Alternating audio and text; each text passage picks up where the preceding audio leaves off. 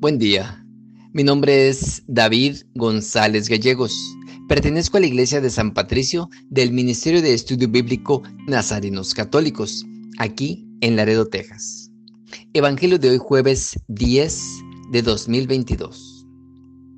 Del Santo Evangelio según San Lucas, capítulo 17, versos del 20 al 25. En aquel tiempo, los fariseos le preguntaron a Jesús, ¿cuándo llegará el reino de Dios?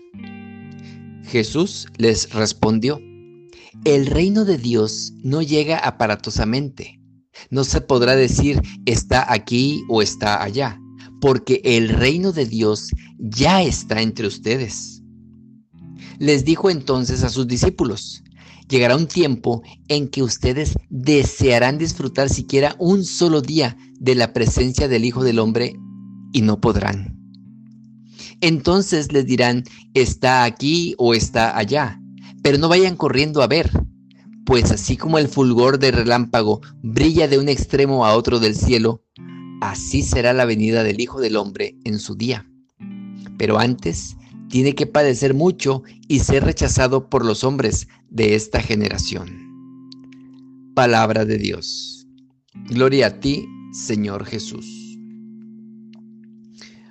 Hoy en día, no es fácil el ser aceptado por nuestra sociedad, lo que se centra en nuestro interior. Hoy buscan la belleza externa y que sea más o menos espectacular. La imagen, la que entra por los ojos, se impone en nuestra vida social a lo hondo, oculto y misterioso. Se dice, de la vista nace el amor. Y sin embargo, lo que nos define como persona humana es nuestra realidad interior, nuestros amores, nuestros intereses más profundos y existenciales. Ese ámbito de nuestra libertad, de nuestra conciencia, es lo más verazmente humano. Por eso, es ahí donde ante todo tiene que hacerse presente el reino de Dios, la presencia íntima de Dios, más íntimamente que tú está en ti Dios, viene a decir San Agustín. Ahí está la verdad, no en lo espectacular y en general en la imagen. Dios se hace presente en lo hondo de nuestros amores, en las motivaciones más hondas de nuestro ser y hacer. Lo que Pablo llama nuestros sentimientos. Por eso dice que nuestra unión con Cristo es coincidir en sus sentimientos. Sin duda, que el reino de Dios tiene una dimensión social, pero esa dimensión social eclesial por ello tiene que surgir de nuestro interior. Dos enseñanzas fundamentales nos deja hoy nuestro Señor.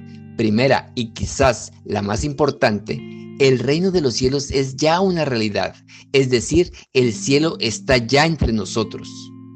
Sin embargo, es una realidad que solo es visible y puede ser vivida en la medida en que entramos en la esfera divina mediante la gracia que produce el Espíritu Santo.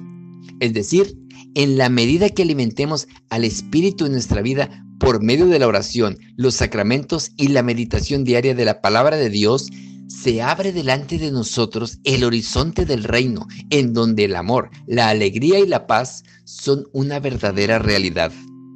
La segunda y que se sigue de esta es, ¿quién estará preocupado por la llegada definitiva de Jesús si Jesús es ya una realidad en nuestros corazones y en nuestra vida? Las profecías apocalípticas son solo para los que no viven en gracia. Ellos sí tienen por qué preocuparse. Oremos. Nada te turbe, nada te espante. Todo se pasa. Dios no se muda. La paciencia todo lo alcanza.